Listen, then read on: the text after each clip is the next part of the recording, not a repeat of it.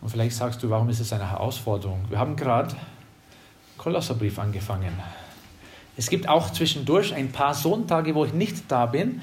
Also es wird nicht zu einem Rennen werden, aber wir müssen ja richtig zügig durchmachen, damit wir den ganzen Brief äh, anschauen können. Aber das ist so spannend und jedes Mal, wenn ich den Brief aufschlage, äh, ich habe die Gedanken, wie schaffen wir das? Also wie kriegen wir das hin? Irgendwie wird der Herr helfen und äh, zum Not können wir eine Pause machen. Wir stecken so einen Stecknadel da rein und in 2020, wenn wir wieder da sind, dann fangen wir wieder an.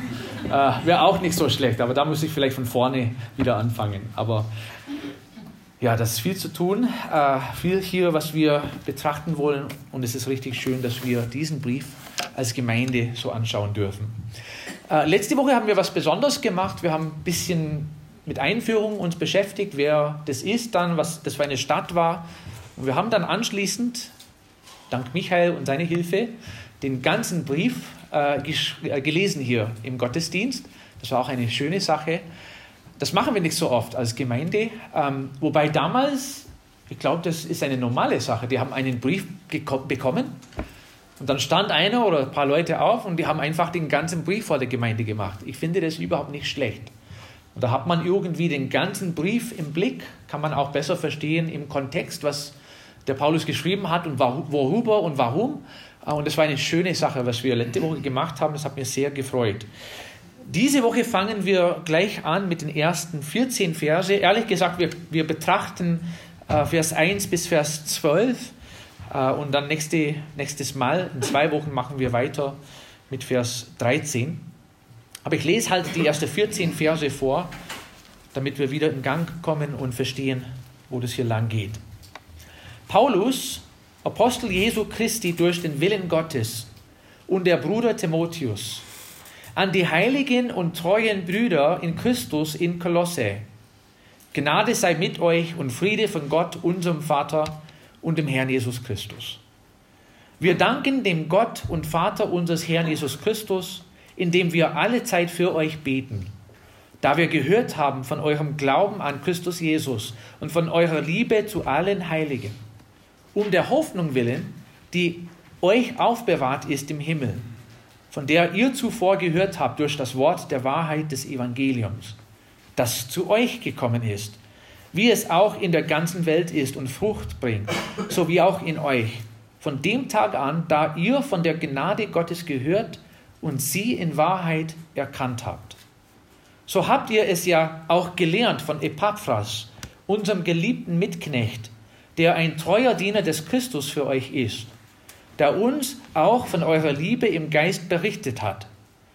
Deshalb hören wir auch seit dem Tag, da wir es vernommen haben, nicht auf, für euch zu beten und zu bitten, dass ihr erfüllt werdet mit der Erkenntnis seines Willens in aller geistlichen Weisheit und Einsicht, damit ihr des Herrn würdig wandelt und ihm, und ihm in allem wohlgefällig seid, in jedem guten Werk fruchtbar und in der Erkenntnis Gottes wachsend, mit aller Kraft gestärkt, gemäß der Macht seiner Herrlichkeit, zu allem standhaften Ausharren und aller Langmut mit Freuden, indem ihr dem Vater Dank sagt, der uns tüchtig gemacht hat, teilzuhaben am Erbe der Heiligen in Licht.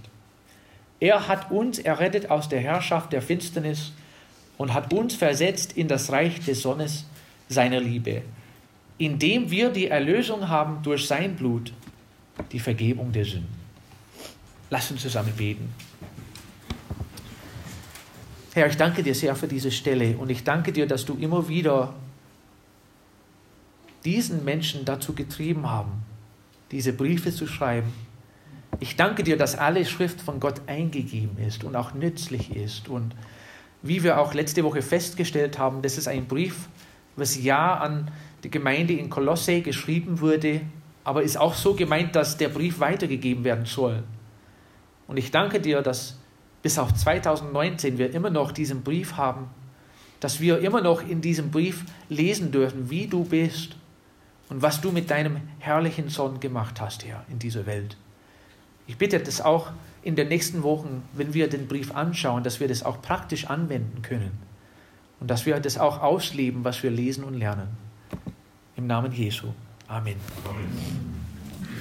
Also wie auch in jedem Brief gibt es am Anfang gleich eine Begrüßung, wo normalerweise drin steht, wer der, der Brief geschrieben hat und an wem das geschrieben wurde. Äh, bei dem Paulus ist es ziemlich immer der Fall, dass er selbst gesagt hat, ich habe den Brief geschrieben und das lesen wir gleich am Anfang, Vers 1. Wer schreibt? Paulus. Paulus, Apostel Jesu Christi durch den Willen Gottes und dann erwähnt er noch einen Namen hier, das ist Timotheus. Und wer ist das? Das ist ein junger Mann, den er kennengelernt hat auf seiner zweiten Missionsreise, Apostelgeschichte, äh, Apostelgeschichte Kapitel 16, kannst du seine Geschichte ein bisschen lesen. Äh, der ist zum Glauben gekommen als junger Mann, seine Mutter war gläubig, sein Vater war nicht gläubig, der war Grieche, aber die Oma war auch gläubig. Und er hat bestimmt irgendwann mal in seiner Kindheit dann das Evangelium gehört von seinen Eltern oder von seiner Mama. Er hat es angenommen, der ist im Wort Gottes gelehrt worden, der hat vieles gewusst über die Bibel und Paulus ist mal durchgereist, hat ihn kennengelernt und was macht der Paulus, wenn er unterwegs ist und einen neuen Diener findet, der bereit ist, den Dienst zu machen für den Herrn? Komm mal mit. Und da hat er den Timotheus zu seiner Missionsmannschaft eingeladen dann musste erstmal beschnitten werden, weil er äh, so eine griechische Abstammung hatte, damit keine äh, Stolpersteine im Weg waren für den Dienst. Aber der ist dann mit dem Paulus mitgegangen und der Paulus schreibt immer wieder gerne vom Timotheus. Der hat auch ein paar Briefe an ihn geschrieben. Und ich glaube, eine von seinen letzten Briefe hat er auch an Timotheus geschrieben, kurz vor seinem Tod in Rom. Er hat ihn immer wieder Sohn genannt. Der ist mein Sohn nach dem Glauben. Du, mein geliebter Sohn, lass niemand sein, deine Jugend verachten, hat er mal geschrieben. Aber an dieser Stelle nennt er ihn nicht Sohn, sondern Bruder. Das finde ich interessant. Fast immer sagt Paulus über Timotheus, der ist mein Sohn in dem Glauben. Aber ich denke, das ist hier wichtig, dass der Paulus ein bisschen betonen wollte, ihn sollt ihr auch annehmen. Der ist natürlich auch mein Sohn, aber wir sind so in diesen Sachen gleichberechtigt. Ihr sollt auf ihn hören.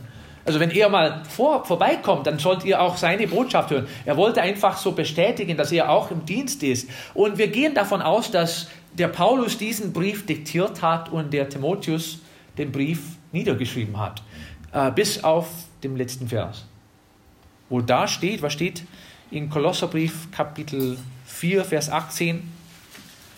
Der Gruß mit meiner, des Paulus Hand, gedenkt an meinen Fesseln, die Gnade sei mit euch. Amen. Also der Paulus hat irgendwie gemeint, ja, jetzt darf ich den Stift nehmen.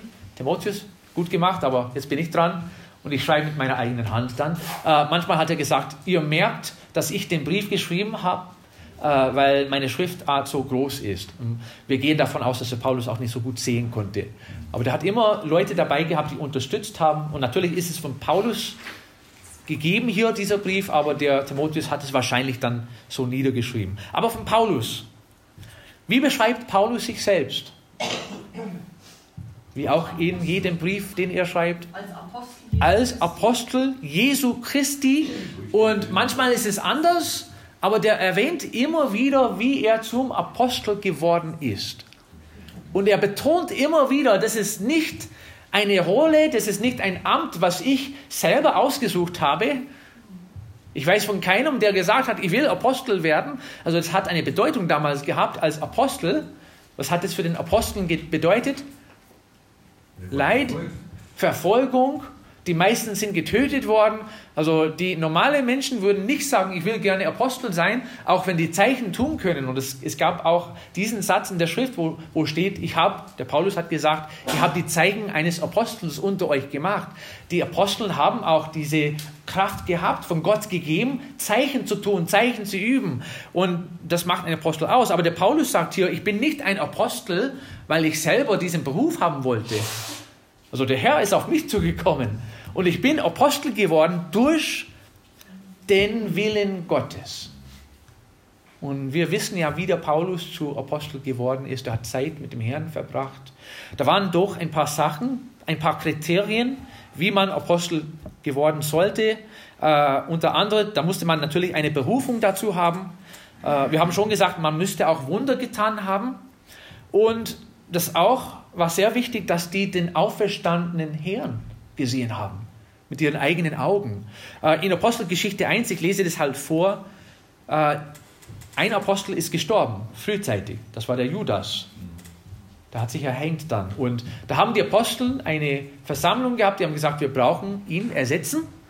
Äh, und die haben erzählt und ein bisschen festgestellt, wen sie als Apostel dann zu sich nehmen sollten. So muss nun, nun von den Männern, die mit uns gegangen sind die ganze Zeit über, in welche der Herr Jesus unter uns ein- und ausging, von der Taufe des Johannes an bis zu dem Tag, da er von uns hinweg aufgenommen wurde.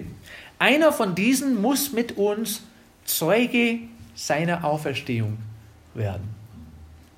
Und das war ja eine Voraussetzung, wenn man Apostel werden sollte, dann müsste man auch den Herrn Jesus Christus gesehen haben. Und der Paulus hat auch später sein Zeugnis gegeben. Ja, aber sprach der Gott, unser Väter. Jetzt erzählt er, was der Ananias ihm gesagt hatte. Der Gott, unser Väter, hat dich vorherbestimmt, seinen Willen zu erkennen und den Gerechten zu sehen und die Stimme aus seinem Mund zu hören. Und der Gerechte ist ja der Herr Jesus Christus. Es ist ihm gesagt worden, du willst den Herrn Jesus Christus sehen. Und später, 1. Korinther 9, Vers 1, hat Paulus geschrieben, bin ich nicht ein Apostel?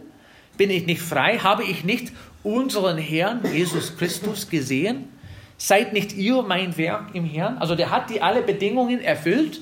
Der ist Apostel geworden, hat auch gezeigt, dass er äh, dieses Amt vom Herrn bekommen hat. Und jetzt betont er wieder, ich bin Apostel durch den Willen Gottes.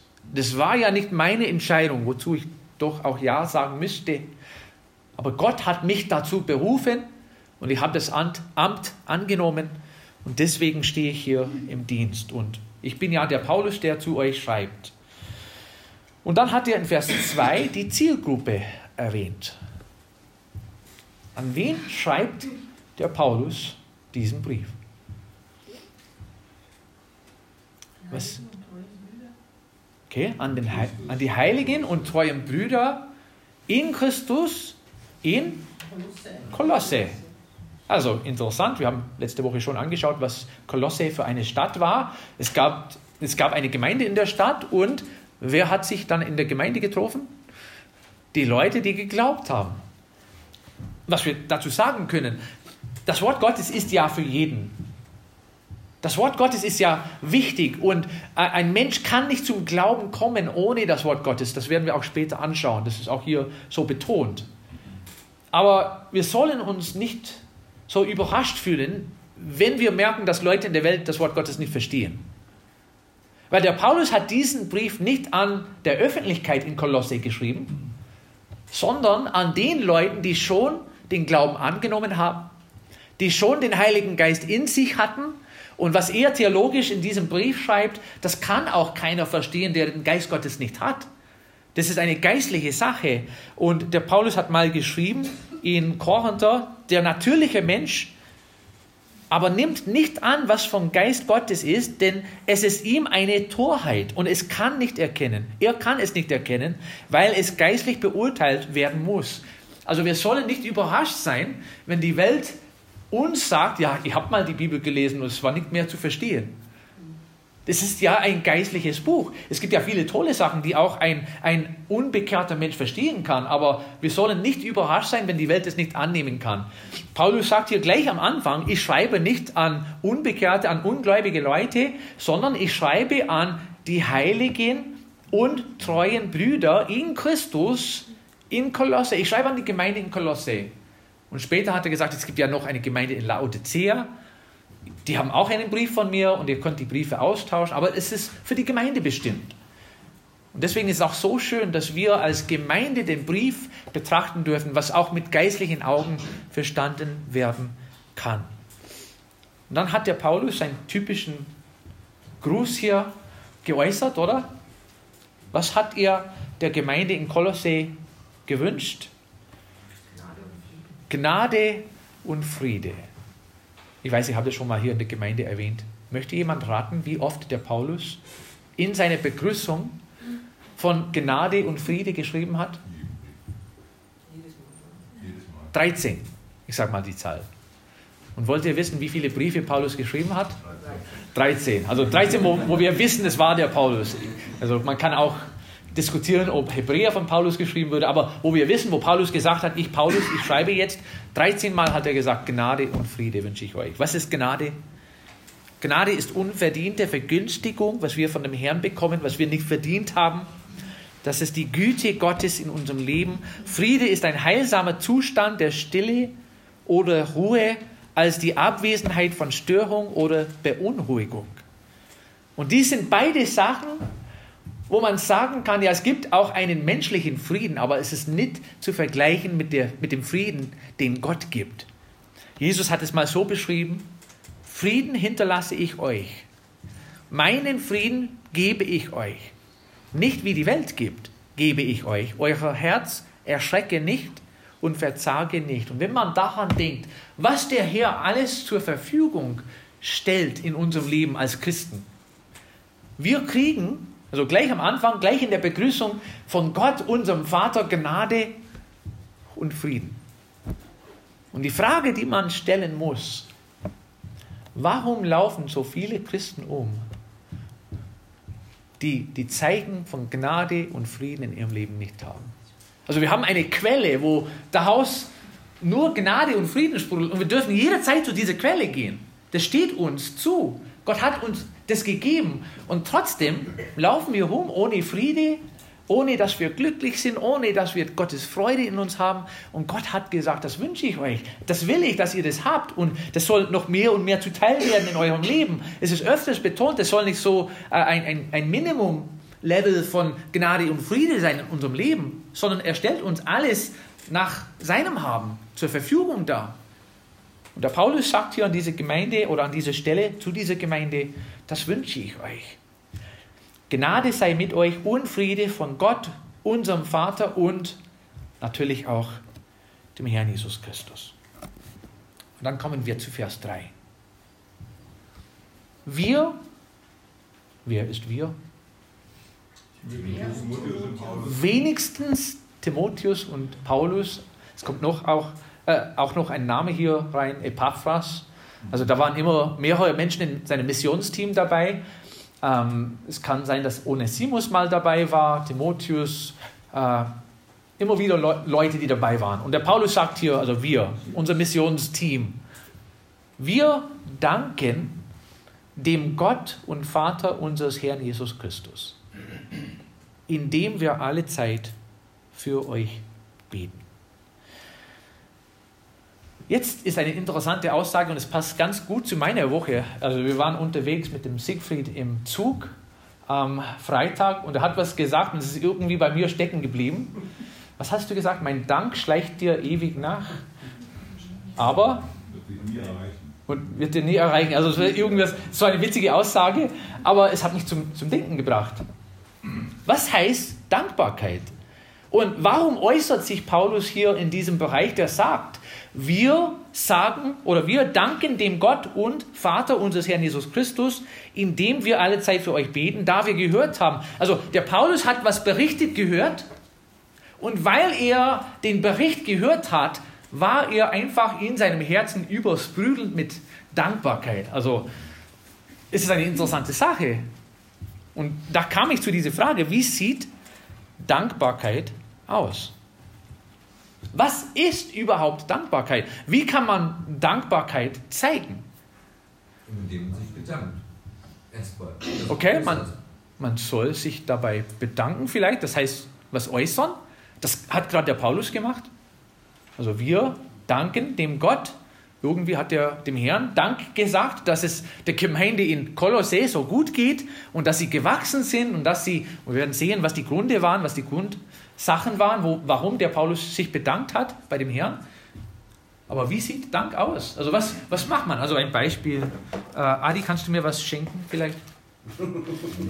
Ja, das ist mein eigener Grund. Okay, jetzt wirst du mir das schenken. Okay? Ach, das ist für mich? Ja, bitteschön. Hast du Äpfel gekauft für mich? So schön. Dankeschön. Bitte. Kann ich dir was dafür geben? Gerne. du hättest sagen sollen, das nehme ich mit Dankbarkeit an. Aber wenn, wenn wir ein Geschenk bekommen, und sofort sagen, das will ich doch bezahlen. Was passiert? Ist es echt Dankbarkeit oder das wäre dann so eine selbstverdiente Sache, wo wir sagen, letztendlich können wir sagen, ähm, ich habe es mir verdient äh, und ich habe es geschafft, es zu bekommen und dann liegt die Verantwortung für diese Sache auch irgendwie bei mir und dann denke ich nicht mehr an den anderen Mensch. Also wenn ich, wenn ich dich dafür bezahle, dann ist es nicht mehr von dir, sondern ich habe das selber gekauft. Und da muss ich nicht mehr an dich denken. Das ist meine Sache, ich habe es selber gekauft, ich habe es selber bezahlt. Willst du es mir schenken oder verkaufen? Verkaufen halt ja vielleicht dann. Später, wir machen es später aus. Aber Dankbarkeit heißt, ich mache Gedanken darüber. Irgendwie steckt das Wort auch drin, oder? Und ich werde beeinflusst. Also wenn ich jetzt, also der hat das nicht selber gekauft, aber wenn ich daran denke, was der Adi mir gerade geschenkt hat, das war richtig nett von ihm. Dankeschön. Über den Preis müssen wir auch noch handeln.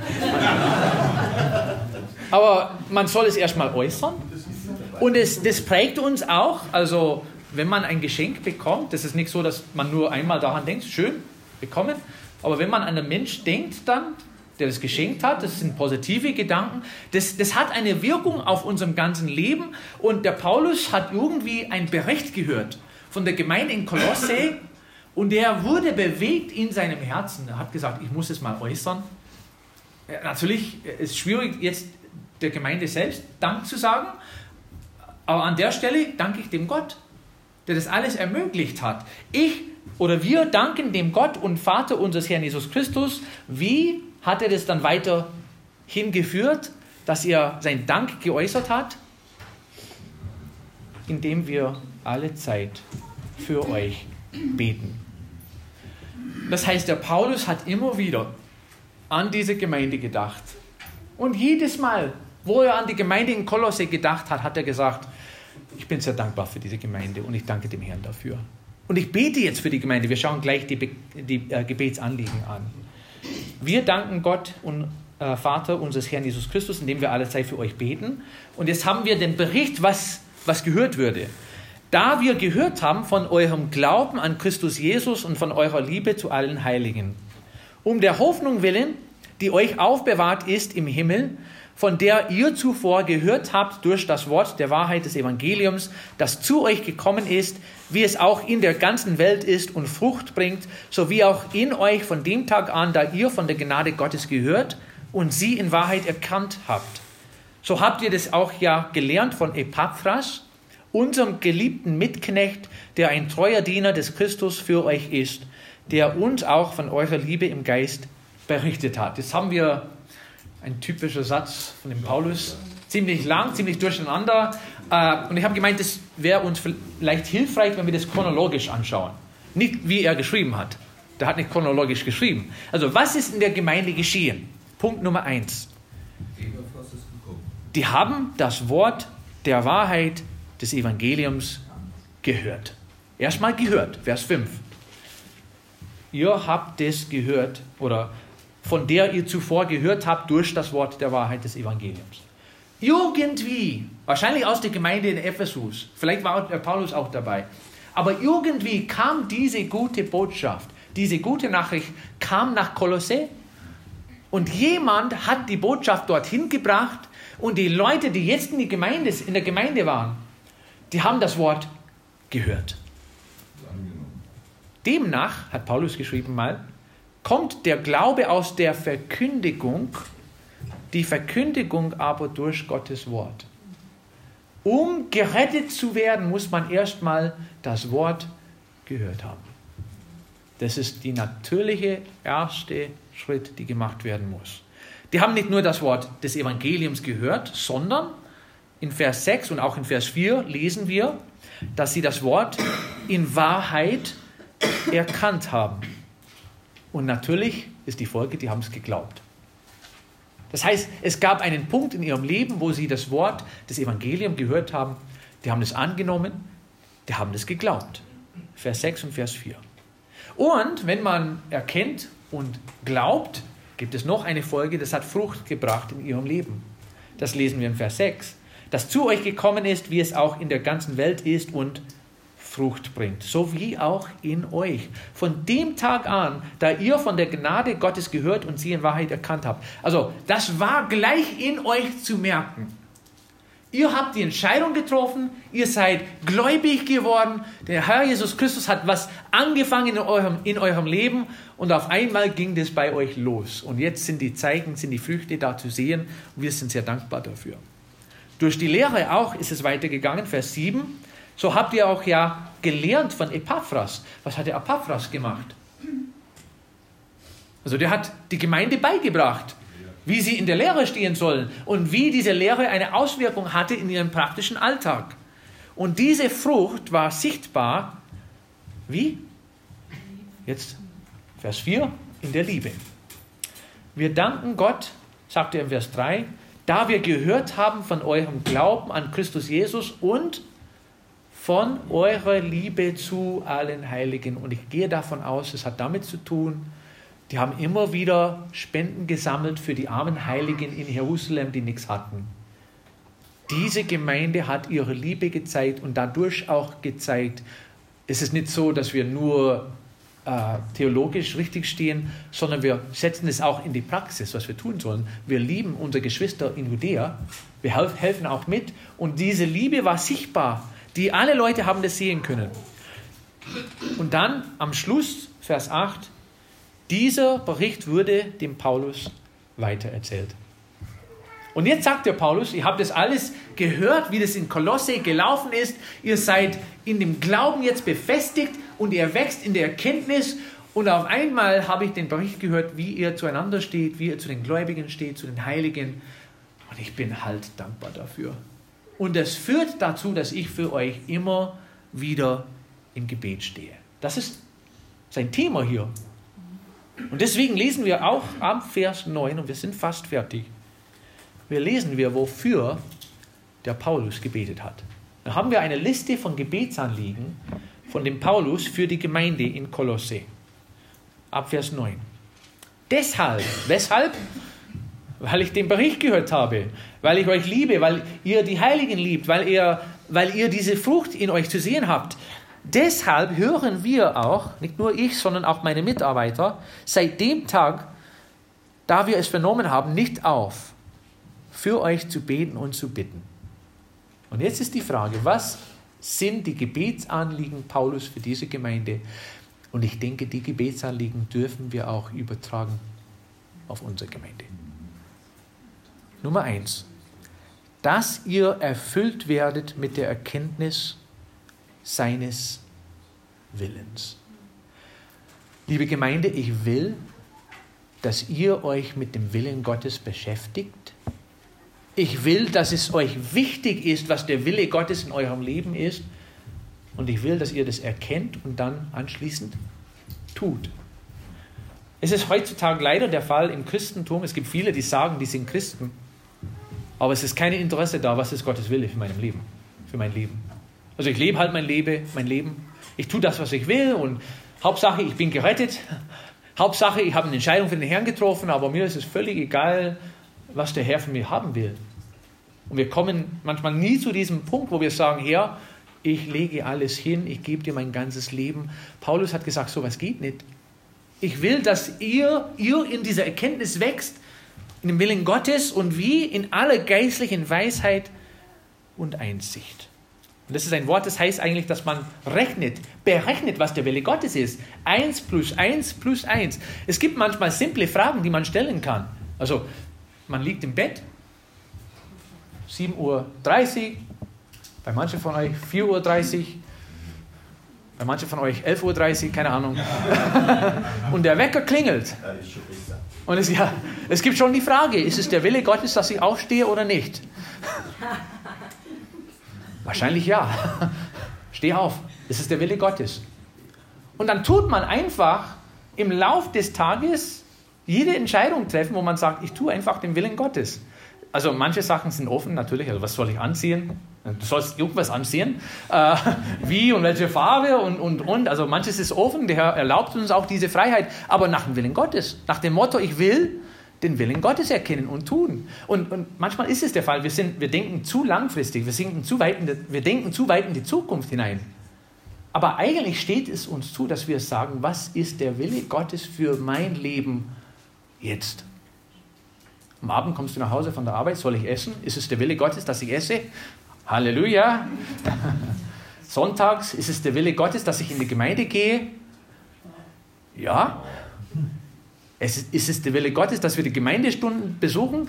Ja. Ist es der Wille Gottes, dass wir unsere Kinder erziehen? Ja. Es gibt jeden Tag mehrere Bereiche, wo wir sagen, das ist ja der Wille Gottes in meinem Leben. Und in diesem Bereich müssten wir wachsen, wenn wir von dem Herrn gebraucht werden wollen. Und Paulus hat gleich als erstes Gebetsanliegen für die Gemeinde gesagt, ich will, dass ihr wächst in dieser Erkenntnis zum Willen Gottes hin in aller geistliche Weisheit und Einsicht. Damit, es gibt auch ein, ein, ein Ziel dafür, wenn man sich dem Willen Gottes unterworfen hat, hat es eine, aus, äh, eine sichtbare Wirkung in unserem Leben. Damit ihr des Herrn würdig wandelt und in ihm in allem wohlgefällig seid. Und das heißt, wir, wir werden immer wieder die Frage stellen, was gefällt mein Herr jetzt und was nicht. Und wir treffen dementsprechend Entscheidungen, die, die dem Herrn wohlgefallen sind. Äh, dieses würdig wandeln wurde dreimal von Paulus in seinen Briefen erwähnt, aber das heißt nichts anderes als das Leben, das wir in dem Herrn Jesus Christus führen, soll ein passendes Leben sein zu dem, was er für uns gemacht hat. Also ich würde niemals heiraten, also ich habe ja geheiratet, ja, jetzt darf ich nicht aufhören mit dem Satz. Äh, ich würde niemals heiraten ohne Krawatte. Nee, oder ohne Anzug. Also ich würde nicht eine Hochzeit, also unsere Hochzeit, ich konnte das nicht mal vorstellen, dass auch meine Hochzeit mit, mit gerissener Jeanshose gehe. Das wäre nicht passend für... Das ist aber hochmodern. Das ist hochmodern, okay, ja, ja. Es, ist, es wird anders, kulturelle Sachen vielleicht. Aber es gibt bestimmte Momente im Leben, wo man sagt, das passt nicht dazu. Versteht ihr? Ähm, ich habe das immer wieder gehört, äh, Pastoren, die, die, die schimpfen manchmal in den USA. Und die sagen, warum seid ihr alle so begeistert, wenn ein Footballspiel läuft und ihr schreit und ihr jubelt während des Footballspiels, aber nicht während dem Gottesdienst? Da habe ich gemeint, das wäre auch nicht passend, im Gottesdienst so zu schreien und rumzulaufen und aufzuspringen. Also manche machen das schon. Aber es, es gibt Bereiche, wo was passt und wo was nicht. Und als Christen sollen wir denken, ich bin ein Kind Gottes. Der Heilige Geist wohnt in mir und ich soll heute so leben, als würde ich denken, was gefällt dem Herrn heute. Aber meistens machen wir keine Gedanken darüber. Und der Paulus sagt, ich bete dafür, dass ihr auch so denkt und so handelt. In jedem guten Werk fruchtbar. Er hat schon erzählt, in den guten Werken seid ihr gewachsen, aber ich will, dass es noch mehr wird in der Erkenntnis Gottes wachsend. Das ist irgendwie auch unser äh, Jahresthema für dieses Jahr. Wachs dagegen in der Gnade und in der Erkenntnis unserem Herrn und Retter, in der Erkenntnis unseres Herrn und Retters Jesus Christus. Das Ziel soll sein, dass wir dem Herrn Jesus Christus äh, besser kennenlernen im Laufe der Zeit und dass wir ihn noch besser erkennen. Mit aller Kraft gestärkt gemäß der Macht seiner Herrlichkeit zu allem standhaften Ausharren und aller Langmut und Freuden.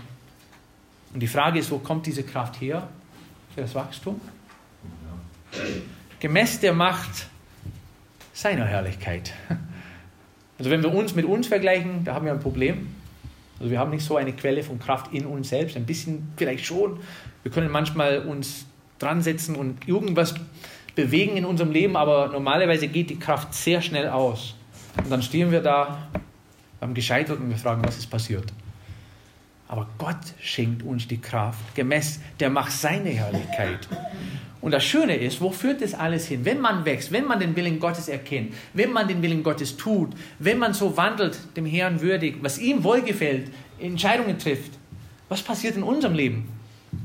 Ich finde das ganz toll, was das letzte Gebetsanliege ist von Paulus aus, am Anfang, Vers 12. Wo führt das alles hin? Indem ihr dem Vater Dank sagt. Und dann fängt er an, ab diesem Satz über den Herrn Jesus Christus was weiterzugeben, theologisch, was wir auch nächstes Mal anschauen werden. Aber es ist alles eine praktische Sache. Natürlich sollen wir Theologie studieren. Wir sollen den Herrn besser kennenlernen und in der Erkenntnis einsteigen und wachsen. Aber wenn das keine sichtbare Wirkung hat in unserem Leben, ist es alles umsonst. Wie wir gestern gelesen haben mit den Männern, wenn der Herr das Haus nicht baut, dann arbeiten die umsonst, die durchbauen. Wir wollen ja wachsen und wir wollen ans Ziel kommen, aber das fängt mit der Erkenntnis Jesus Christus an, dass wir im Glauben das Wort angenommen haben und dass diese Werke, dass diese Entscheidungen auch in uns zu sehen sind. Und es führt immer wieder zurück auf einem dankbaren Herzen. Und ich denke, das wird uns diese Woche helfen. Lasst uns zusammen beten.